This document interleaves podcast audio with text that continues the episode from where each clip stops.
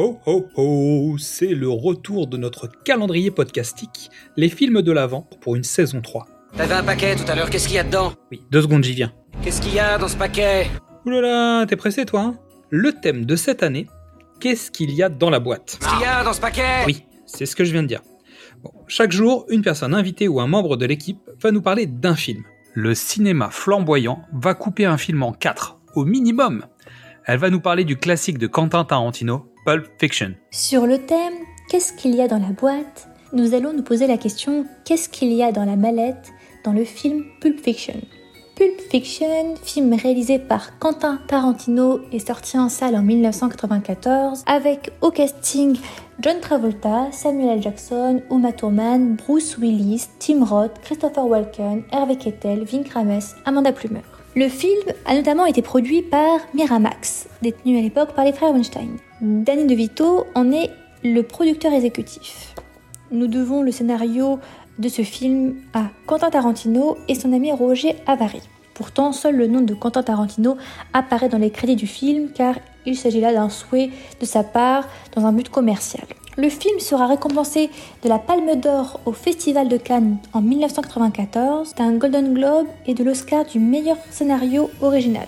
À présent, voyons le résumé du film Pulp Fiction.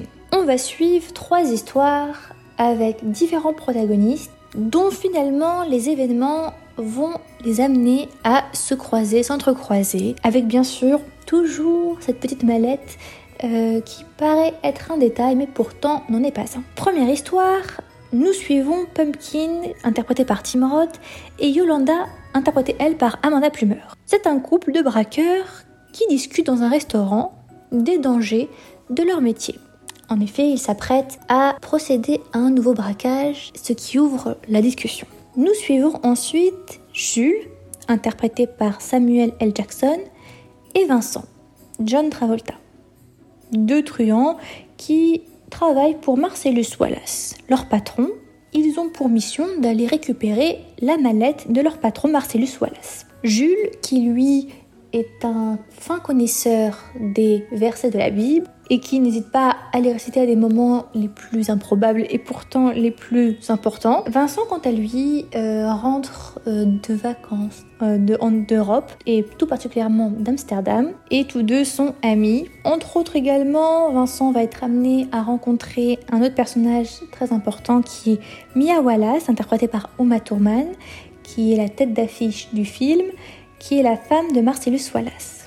Enfin, nous suivons euh, Butch, interprété lui par Bruce Willis, qui est un boxeur en fin de carrière, qui va pour son dernier match conclure un marché avec Marcellus Wallace afin de perdre et se coucher lors de son dernier match et ainsi truquer les paris. Donc tous nos personnages vont rencontrer des situations assez cocasses et pourtant qui peuvent être à la fois drôles et euh, parfois assez stressante et improbable. Maintenant, laissez-moi vous présenter trois raisons de découvrir le film Pulp Fiction.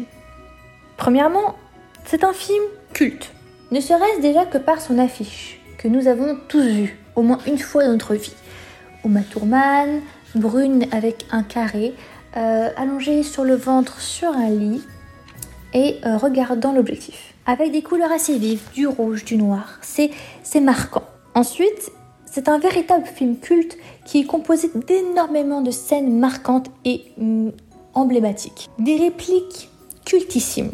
Par ailleurs, c'est un film qui a sa sortie et qui est toujours salué par la critique. Les critiques négatives sont assez peu nombreuses et concernent seulement certaines scènes du film ou euh, l'extravagance qu'on connaît chez Tarantino à certains égards. Il est vrai que ce film a un style non conventionnel.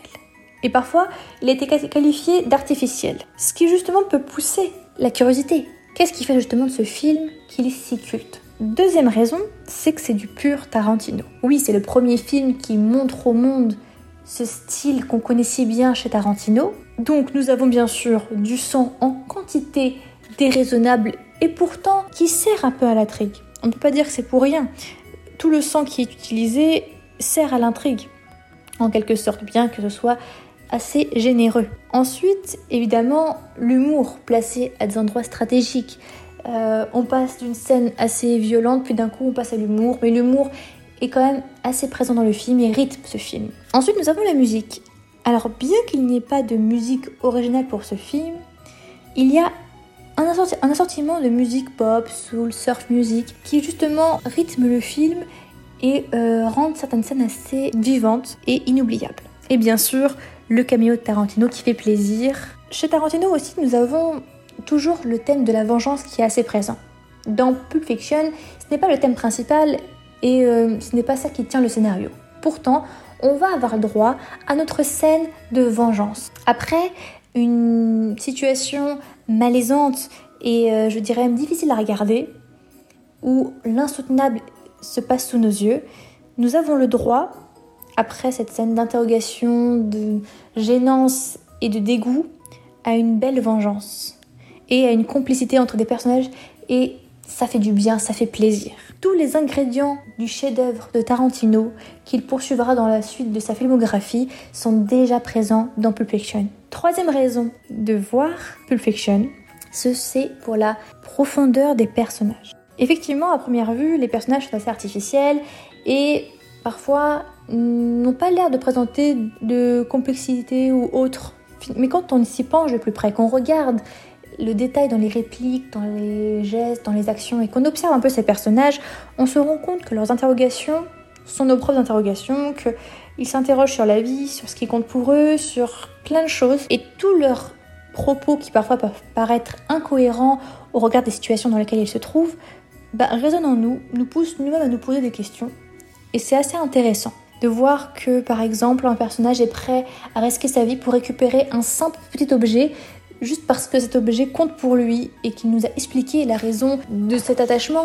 Et quand on comprend cette histoire, même si ça paraît au départ assez invraisemblable, assez même ridicule, on comprend et on se met à sa place et ça nous pousse nous-mêmes à nous projeter, à nous poser des questions sur nous-mêmes, ce à quoi on est attaché. Tout ça pour revenir à cette fameuse mallette qui est quand même assez précieuse, qui détient quelque chose d'inestimable, pour laquelle euh, Jules et Vincent sont amenés à partir en mission pour la chercher et prêts à tout. Et finalement, cette mallette qui va se retrouver dans différentes situations, elle reste discrète, elle n'est pas le centre de l'histoire et pourtant, elle a toute son importance. Sur ces mots, je vous laisse découvrir ou redécouvrir ce film culte de Tarantino, Pulp Fiction.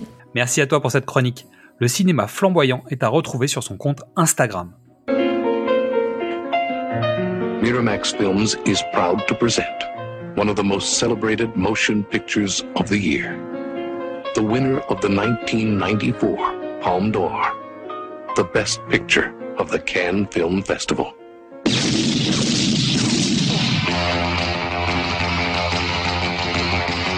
Bon, allez en piste.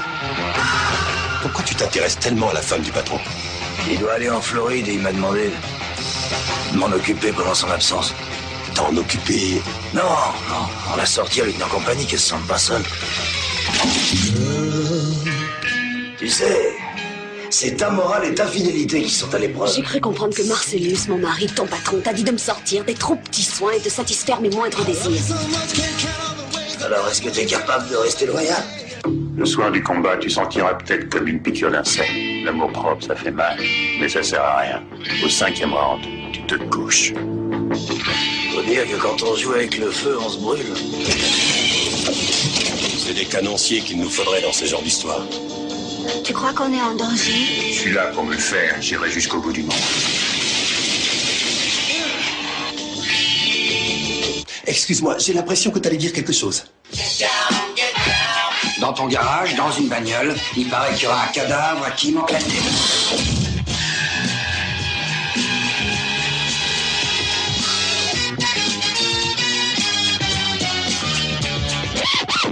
Tu sais ce que je déteste? Non, quoi? Les silences qui mettent mal à l'aise. John Travolta, Samuel L. Jackson, Uma Thurman, Harvey Keitel, Tim Roth, Amanda Plummer, Maria de Medeiros, Bing Rames, Eric Stoltz, Rosanna Arquette, Christopher Walken, and Bruce Willis. Tu veux ma photo? Je collectionne pas les photos de singes. Je vais vous crever Sharon A new film from Quentin Tarantino, the director of Reservoir Dogs. Pulp Fiction. Alors ça veut dire que tu raccroches Eh oui, c'est fini. Et qu'est-ce que tu vas faire Bah rien, parcourir le monde, c'est tout. Oh, mais tu vas faire quoi au juste Ce que faisait Kane dans Kung Fu.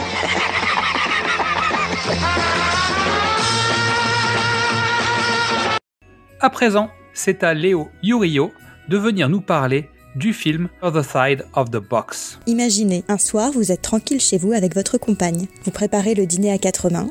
L'ambiance est douce et chaleureuse. Quelqu'un sonne à la porte. C'est un vague copain, à peine plus qu'une connaissance. Que fait-il ici? Dans ses mains, un énorme paquet cadeau. Ce n'est ni Noël ni un anniversaire. Il tend le paquet et une enveloppe.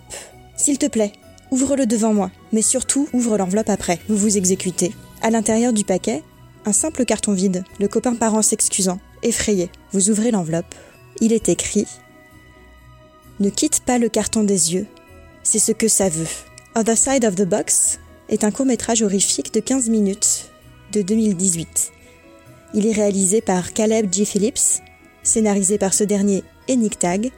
Au casting, on retrouve Nick Tag, Tegan Rose, Josh Shell et Tyler Pocop.